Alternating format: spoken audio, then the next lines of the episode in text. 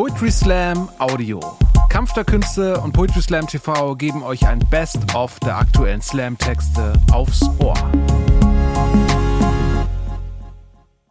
Seht ihr, das ist dieser awkward Moment, wo man dann stehen bleibt. Aber wir überwinden den, das finde ich gut. Ähm, ja, jetzt haben wir so ein bisschen darüber gesprochen, wie es nicht so läuft in meinem Datingleben. Ähm, dann ist mir irgendwann eingefallen so, aber hey, ich bin ja gar nicht hetero, richtig gut. Ich muss ja keine Männer daten, ich kann auch Flinterpersonen daten. Spoiler lief auch nicht so gut. Ähm, und dann habe ich mir gedacht, okay, man kann sich auch einfach nur darauf konzentrieren, was ich so beruflich mache. Äh, ich mache Poetry Slam.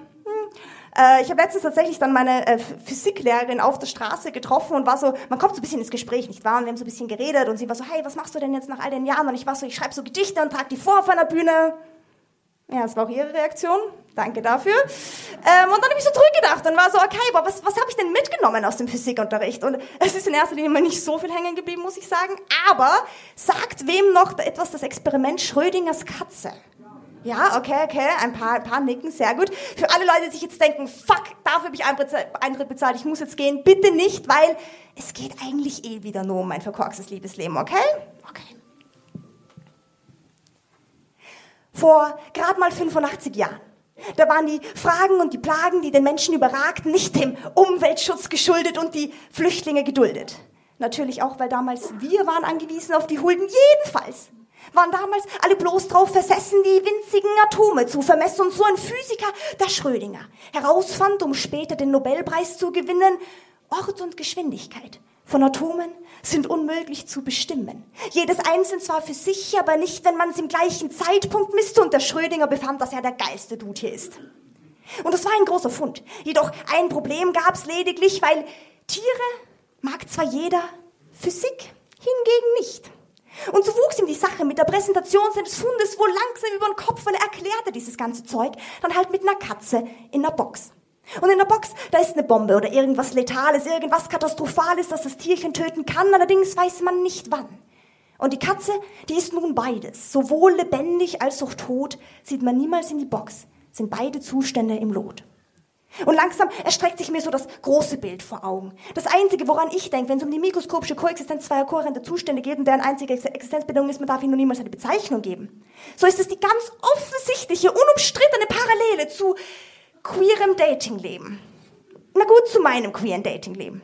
Weil wer das Großstadt-Dating-Dasein wie in erste Klasse Fahrschein in ein wundersames Fabelreich, wo man alles sein kann, alles reinpasst, von majestätischem Schimmel bis hin zu Panther mit mächtiger Tatze, dann wäre ich immer noch mehr so halbtote Katze. Mein Liebesleben ist wie halt so eine Box, die man nie aufmacht, weil ich spreche die Dinge niemals an aus Angst, dass man mich auslacht. Weil ist es Freundschaft oder Date? Ist es Liebe oder Fake? Ist es seelische Verbundenheit für BFF too late? Ist es einfach Langeweile? Hat sie eine Ahnung, was sie will? Ist es Übernachtungsparty oder doch Netflix und Chill? Weil Stairway to Heaven und Highway to Hell sind zwar an sich kontrovers, but to be honest, I can't tell. Zwei Seiten einer Münze sind doch auch nur Teil vom Kreis und es ist wirklich, ach so heiß, wenn ich nur weiß, dass ich es nicht weiß. In der Physik nennt man diesen Zustand tatsächlich Katzenzustand, was an sich schon mal wirklich sehr lollig ist, aber man nennt ihn auch Fock-Zustand, was sind wir uns ehrlich, wirklich sehr nach Fick-Zustand klingt. Und dann kommen und gehen diese Fick-Zustände und es ist wie, als würde man Ping-Pong mit ihnen spielen. Ficken, Freundschaft, Ficken, Freundschaft, Ficken, Freundschaft. Aber hey, jetzt mag sie mich fix mehr, weil ihr Lippenstift ist ja auch knallrot und dann geht sie und küsst ihre vermeintlich beste Freundin. Bam, Katze tot. Ich frage mich, wo fängt Freundschaft an und wo hört Hoffnung auf? Wo streng ich mich an und wo hört Liebe auf? Weil ist das jetzt noch ein Verlobungsring oder doch nur fancy Freundschaftsband? Wenn denn uns zur Brower gehen, dann Hand in Hand, sie bezahlt mein Essen. Aber das tut meine Mutter ja auch. Sie sagt, sie ist da für mich, aber hat Freitagabend was vor und ich check das nicht. Ich brauche klare Regeln, ich brauche klare Richtlinien. Ist es jetzt noch casual oder buche ich den Urlaub auf Sardinien? Man merkt, ich brauche so ein bisschen queere Expertise. Aber das Problem ist, dass mein gesamter queerer Freundesgeist ja auch nur aus Personen besteht, auf die ich potenziell schon stehe. Und dann bekomme ich Dating-Tipps von der Frau, die ich eigentlich daten will. Und sie erklärt mir, wie ich die ganzen anderen Mädels rumkriege. Und dann date ich eben die, obwohl ich eigentlich nur sie daten will. Und sie sagt irgendwann zu mir, stell dir vor, du wendest die ganzen Dating-Tipps auf mich an. Aber ich check's nicht, weil sind meine eigenen Dating-Tipps. Und ich bin so, stell dir das mal vor.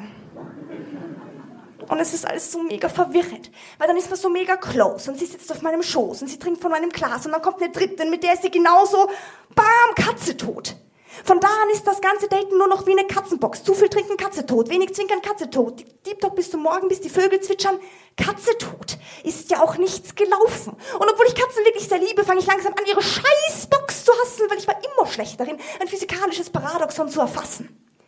Und natürlich gibt's so einen Code, der dir als Hilfsmittel fungiert, wenn dein Gay-Radar nicht funktioniert. Aber ehrlich, der beruht ja auch nur auf stereotypischen Klischees, von denen ich nichts halte. Weil da heißt es dann so, wenn eine Femmefrau mega viel kichert, ja, dann flirtet sie mit dir. Und wenn eine Butchfrau dich ignoriert, ja, dann gönn ich mir. Und was mache ich mit all den Leuten, die dann nicht reinpassen in diese Boxen? See what I did there? Hm?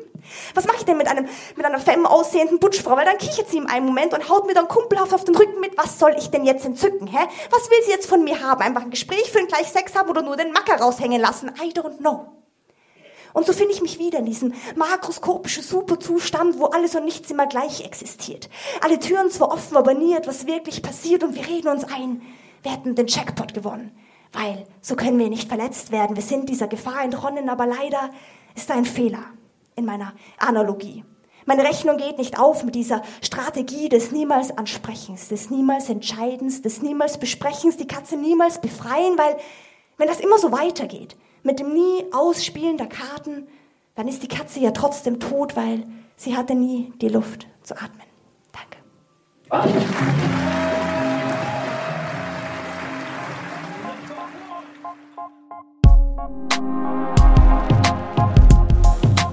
Danke fürs Zuhören. Wenn ihr mehr Slam-Texte aufs Ohr wollt, folgt uns auf Spotify, Apple Podcasts und überall, wo es Podcasts gibt.